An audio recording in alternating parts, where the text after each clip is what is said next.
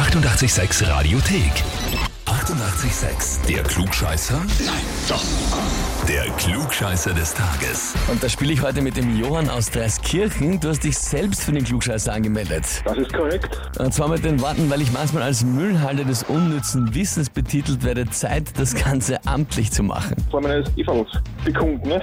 Natürlich, Klugscheißer Heferl und die Urkunde dazu. Na gut, Johann, dann spielen wir eine Runde, oder? Okay. Und zwar, Ozzy Osbourne wird heute 70 Jahre alt. Ja, wer hätte sich Ja. das vor 30 Jahren gedacht bei seinem Lebensstil?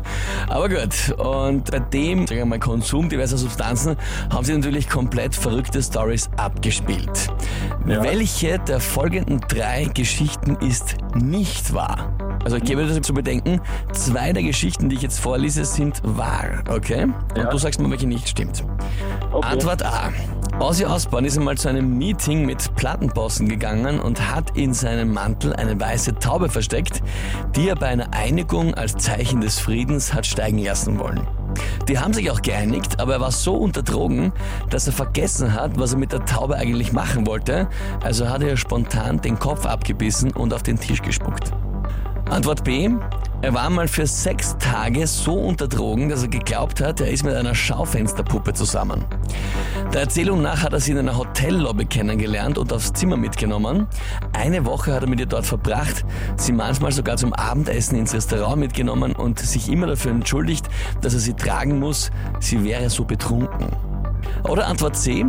Im Drogenrausch in einem Hotelzimmer ist ihm einmal irgendwie Fahrt geworden und hat gemeint, er muss jetzt was gegen die Langeweile unternehmen und ist aus dem Zimmer raus.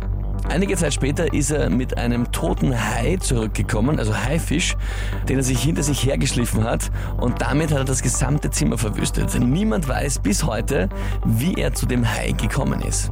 Okay, hm, das ist gut, ja. Ja, und zwei davon stimmen. Ja, das ist das Unglaubliche. Das ist gemein, ja. ähm, ich würde sagen Antwort A. Du glaubst das mit der Taube. Mhm. Hm. Okay, wenn das so, wenn das so sagt, dann stimmt das wahrscheinlich nicht. 50-50, gut, ich sag Antwort C. Das mit dem Hai. Ja. Johann, das ist schade. Das ist schade. Das einzig nicht wahre war die harmloseste Geschichte, nämlich die mit der Schaufensterpuppe. Na, macht nichts, ja. Muss ich noch mal versuchen. Ja, nochmal probieren, aber du, wenn du eh schon als äh, Müllhalter des unnützen Wissens bezeichnet wirst, dann hast du ja eh schon deinen eigenen Titel. Ja, das ist ja auch was wert. So kann man es auch sehen, ne? Ja, und? Habt ihr auch wen im Umfeld, den alle als den Klugscheißer schlechthin bezeichnen?